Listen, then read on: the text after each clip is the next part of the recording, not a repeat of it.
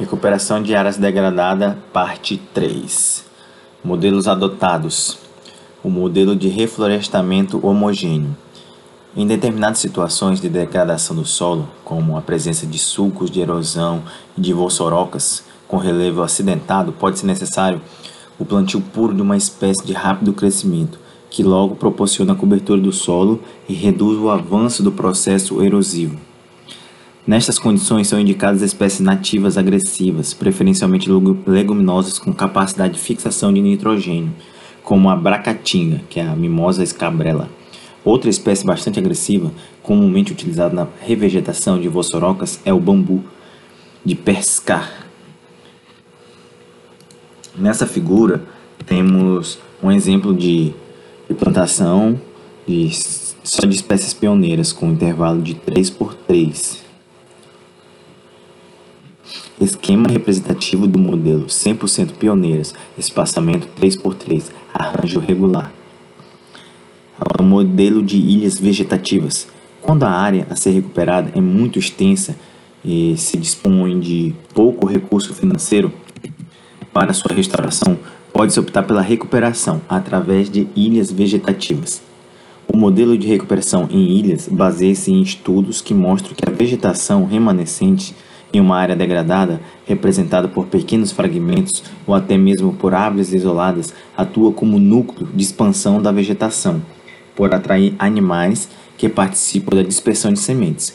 Assim, a partir das ilhas vegetativas, a vegetação secundária vai se expandindo e acelerando o processo de sucessão na área degradada. Apesar de ser um modelo de recuperação de baixo custo, a formação de uma mata ciliar a partir das ilhas de vegetação tende a ser um processo lento. Quanto maior o número de ilhas e o tamanho das mesmas, e quanto maior o número de espécies implantadas, mais rápida será a colonização das áreas ao redor. Recomenda-se a utilização de espécies atrativas da fauna, como a crindiúva né, e as embaúbas, a cecrópia, o tapiá, as figueiras, os que é o ficus, a pindaíba, dentre outras. Pássaros e morcegos procuram as árvores das ilhas vegetativas como poleiro e fonte de alimento, e como se deslocam a grandes distâncias, espalham as sementes ao longo da área degradada, bem como trazem sementes de outros fragmentos e dispersam na ilha e nas áreas ao redor. Uma outra forma de implantação de ilhas vegetativas é a utilização de serapilheira, ou seja, a camada de restos vegetais, folhas, ramos e material reprodutivo, e de animais, depositados sobre o solo da floresta. Parte do pressuposto que a serapilheira contém grande parte do banco de sementes de espécies pioneiras de nutrientes e de matéria orgânica, e desta forma, após a germinação, as plântulas encontrarão condições mais adequadas para o seu estabelecimento. Agora, o modelo de plantio ao acaso. O modelo de recuperação através do plantio ao acaso das mudas, ou seja, sem espaçamento definido, se baseia no fato de que a regeneração natural das espécies arbóreas não obedece a nenhum tipo de espaçamento pré-determinado. Entretanto, a análise do padrão de distribuição espacial das espécies arbóreas na floresta revela que, apesar de realmente muitas espécies apresentarem distribuição aleatória, várias apresentam distribuição agregada, formando grupos de indivíduos. A distribuição espacial das espécies resulta do tipo de dispersão das sementes, dentre outros fatores. Dessa forma, o simples plantio ao acaso não garante que as espécies encontrarão condições ótimas para sua sobrevivência e o seu crescimento na área a ser recuperada. Apesar de ser aleatório, deve-se procurar distribuir as mudas no campo de uma forma mais regular, evitando-se deixar grandes áreas com solo nu e áreas com adensamento de mudas. Recomenda-se, portanto, manter uma distância de 3 a 5 metros entre as covas de plantio. Este modelo apresenta dificuldade em se combinar espécies sombreadoras, as pioneiras, com as sombreadas, não pioneiras. Uma alternativa para este modelo é o plantio ao acaso somente de espécies pioneiras e um segundo plantio após dois anos também ao acaso de espécies não pioneiras. As espécies não pioneiras serão favorecidas pelo sombreamento propiciado pelas espécies pioneiras, já com dois anos de plantio. Agora, os modelos sucessionais. Muitos modelos de recuperação baseiam-se na combinação de espécies de diferentes grupos ecológicos ou categorias sucessionais. Esses modelos partem do princípio de que as espécies no início de sucessão, pioneiras, intolerantes à sombra e de crescimento rápido, devem fornecer condições ecológicas, principalmente sombreamento, favoráveis ao desenvolvimento de espécies finais da sucessão, aquelas que necessitam de sombra, pelo menos na fase inicial do crescimento. Os modelos sucessionais são os que normalmente geram os melhores resultados em termos de sobrevivência e de crescimento das mudas e, consequentemente, na proteção dos fatores edáficos e hídricos. O plantio em linha com duas espécies. O modelo de plantio em linhas mais simples emprega uma linha com uma única espécie pioneira, alternada com uma linha de espécie não pioneira, secundária tardia ou climática. Desta forma, a floresta a ser formada será composta inicialmente apenas por duas espécies. Neste modelo, o plantio de pioneiras e de não pioneiras pode ser realizado simultaneamente ou em diferentes épocas. Para grandes áreas a serem recuperadas em regiões carentes de remanescentes florestais, este modelo deve ser evitado, recomendando-se optar por modelos mais complexos. Então, nesse tipo de modelo de modelo de, de em linhas com duas espécies, na primeira linha tem as espécies pioneiras, né, de uma mesma espécie, na segunda linha uma espécie não pioneira, ou climática tardia de uma outra espécie, e assim é, consecutivamente, sucessivamente. Plantio em linha com várias espécies. A utilização de várias espécies formando grupos de pioneiras e de não pioneiras é um modelo complexo que apresenta como maior vantagem a formação de uma floresta com maior diversidade e, portanto, mais semelhante a uma nativa. As espécies pioneiras e não pioneiras podem ser alternadas entre linhas ou dentro das linhas. No primeiro caso, é feito o plantio de uma linha composta de espécies pioneiras, alternado com uma linha de espécies não pioneiras. No segundo, as espécies pioneiras e não pioneiras são alternadas na linha de plantio, cuidando para as espécies de um mesmo grupo ecológico, não conhecido também entre linha. A utilização de maior número de pioneiras apresenta vantagens tanto ecológicas como econômicas tem sido utilizada uma combinação de 60% de espécies pioneiras e 40% de não pioneiras. Espécies pioneiras típicas como Cecrópia, Vernonia difusa, Pitocarfa macrópola, dentre outras, são normalmente abundantes em capoeiras, em bordas de florestas e em clareiras grandes, porém tornam-se raras e, por fim, desaparecem à medida que a sucessão avança, ficando extremamente dependentes da abertura de clareza nas florestas maduras. Agora o plantio em quincôncio. No plantio em quincôncio, uma muda de espécies não pioneira fica no centro de um quadrado formado por quatro mudas de espécies pioneiras. Como as espécies pioneiras apresentam crescimento rápido, irão fornecer o sombreamento necessário para a muda de espécies não pioneiras. Então vai ter nos vértices vai ter as, as espécies pioneiras e no centro do quadrado a espécie não pioneira, conforme esse, essa figura mostra aí na, no resumo. As espécies pioneiras, além de sombrear as mudas das espécies tardias, promove a cobertura do solo nos primeiros anos após o plantio. Com o tempo, à medida que a floresta se desenvolve, a densidade de pioneiras tende a diminuir pela mortalidade natural, já que apresenta o tempo de vida menor, e as não pioneiras encontram condições ecológicas cada vez melhores para sua regeneração no subbosque. Aqui tem os esquemas representativos do modelo 50% pioneira e 50% clínicas em linhas intercaladas, com espaçamento de 1, 1,5 por 3 metros em arranjo quicôncio. Agora o plantio em módulos. No, no modelo de plantio em módulos, as espécies são combinadas de acordo com os aspectos sucessionais e ou adaptativos. A distribuição dos módulos de plantio deve ser baseada nas características adaptativas e biológicas das espécies que irão compor o mundo. Este modelo permite uma série de adaptações visando implantar as espécies mais adaptadas para cada ambiente a ser recuperado. Assim, para as áreas de brejo são implantados módulos compostos por espécies adaptadas ao encharcamento permanente do solo. Já para áreas distantes do curso d'água e outras áreas não sujeitas à inundação e a encharcamento do solo, são utilizados módulos compostos de espécies típicas das florestas estacionais semideciduais. Plantio adensado. O plantio é efetuado de forma adensada, com espaçamento de 1 por 1, que dá de 10 mil plantas por hectare, com linhas de espécies pioneiras, seguidas de linhas onde são intercaladas pioneiras e não pioneiras. Apresenta a vantagem de promover a rápida cobertura do solo, inibindo o crescimento de espécies invasoras. Como o número de mudas é muito alto, o custo de implantação deste modelo é mais elevado do que nos espaçamentos mais amplos, tipo 3x3, 2,5 por 2 metros, etc. Mas tende a ser compensado com uma menor manutenção, uma vez que o sombreamento inibe a infestação por herbáceas e invasoras. Plantios adensados podem ser indicados para áreas muito degradadas, em que a cobertura rápida do solo é necessária para o controle da erosão ou quando espécies invasoras, principalmente gramíneas, como o colonião e o capim-gordura, apresentam crescimento muito agressivo, competindo com as mudas das espécies arbóreas. Agora o PRAD, né, que é o Programa de Recuperação de Áreas Degradadas, conforme a Instrução Normativa número 4 de 2011. No PRAD, a visão geral das etapas do PRAD. Tem-se o PRAD, que é o programa, né?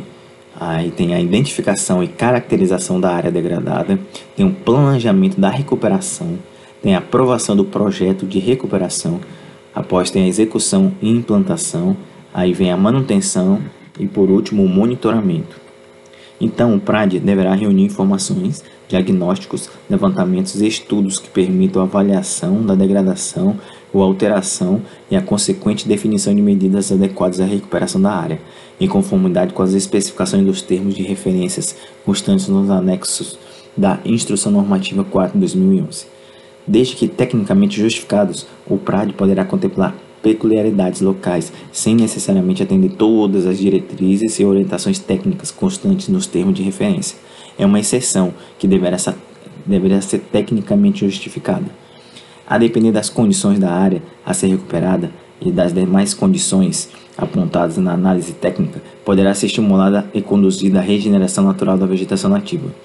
Em alguns casos, o simples isolamento da área alterada ou perturbada já é suficiente para a sua recuperação, o que provavelmente ocorrerá em um espaço de tempo mais longo, uma vez que não houve intervenção mais significativa, como o plantio de espécies pioneiras ou tardias.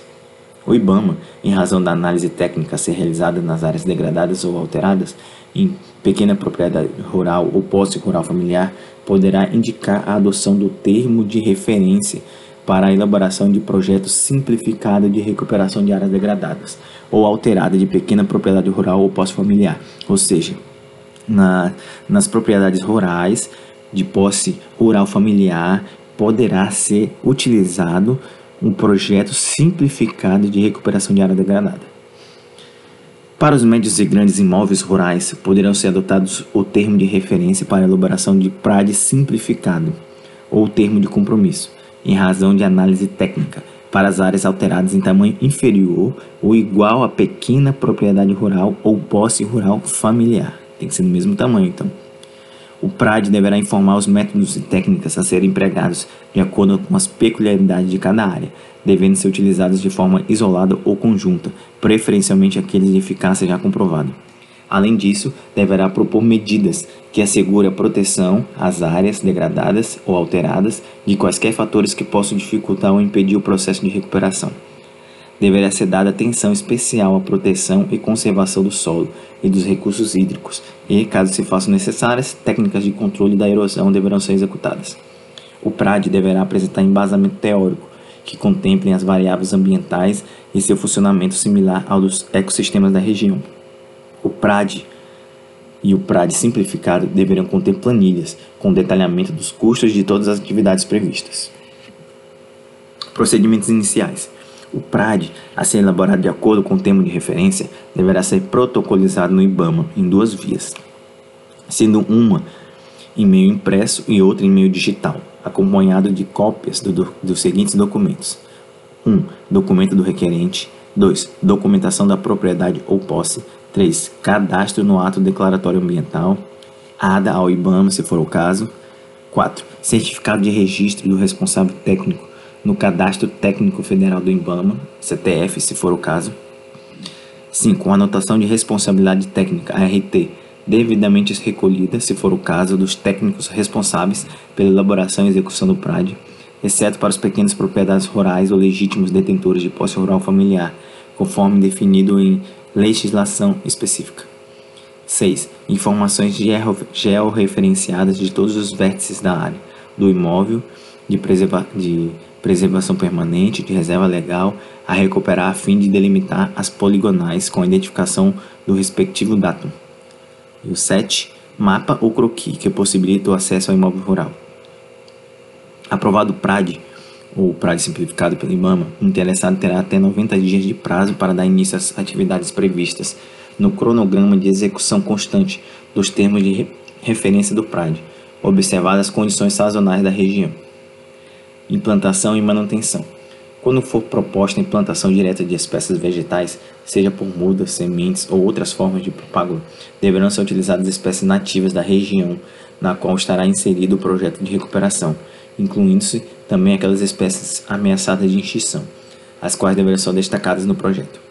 Para os casos de plantio de mudas, na definição do número de espécies vegetais nativas e do número de indivíduos por hectare a ser utilizado na recuperação das áreas degradadas ou alteradas, deverão ser considerados trabalhos, pesquisas publicadas, informações técnicas, atos normativos disponíveis, respeitando-se as especificidades e particularidades de cada região, visando identificar a maior diversidade possível de espécies florestais e demais formas de vegetação nativa, buscando-se com isso obter maior compatibilidade com a fitofisionomia local.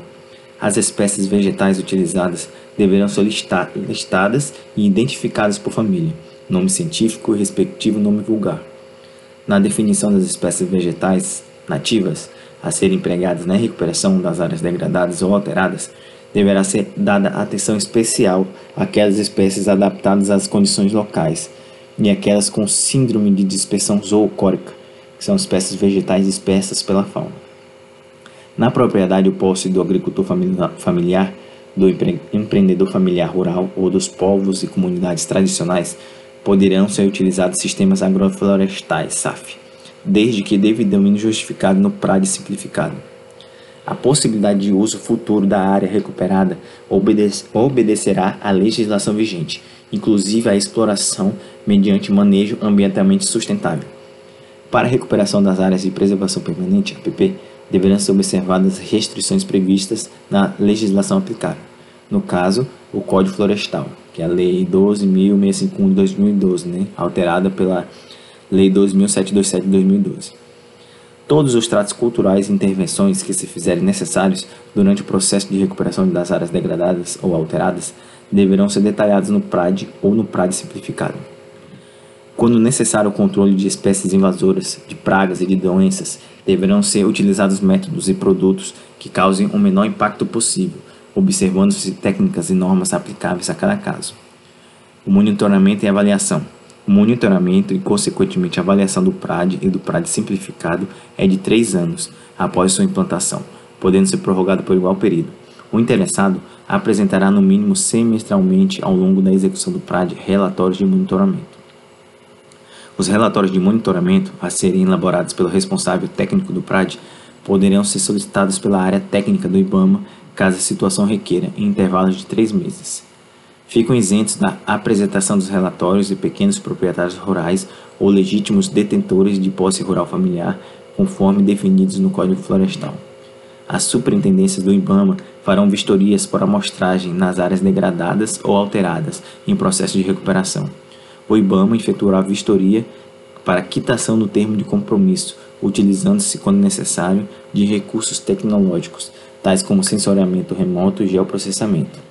Eventuais alterações das atividades técnicas previstas no PRAD ou no PRAD simplificado deverão ser encaminhadas ao IBAMA, com antecedência mínima de 90 dias, com as devidas justificativas para que sejam submetidas à análise técnica. Ao final da execução do PRAD, deverá ser apresentado o relatório de avaliação para análise do IBAMA, com indicativos que permitam aferir o grau e a efetividade da recuperação da área e contemple a recuperação das funções e formas ecossistêmicas no contexto da bacia, da subbacia ou da microbacia. O responsável técnico pela elaboração e execução do PRAD comunicará, por intermédio dos relatórios de monitoramento e de avaliação, todas e quaisquer irregularidades e problemas verificados na área em processo de recuperação, sob pena da responsabilidade prevista nos decreto 6514 de 22 de julho de 2008, que dispõe sobre as infrações e sanções administrativas ao meio ambiente. Caso os objetivos propostos no PRAD e no PRAD simplificado não sejam alcançados a partir de caracterização qualitativa e quantitativa, não será considerado como em efetiva recuperação a área degradada ou alterada, propiciando a reavaliação do projeto e ações técnicas pertinentes. O relatório de monitoramento e de avaliação de projeto de recuperação de área degradada ou alterada deverá conter informações como diagnóstico e caracterização geral da área em recuperação, tipo solo e subsolo, situação inicial, caracterizar as condições do solo no início da execução do projeto e nas avaliações anteriores à atual, presença de processos erosivos, indicadores de fertilidade, pedregosidade, estrutura, textura, ausência ou presença de horizonte O e A.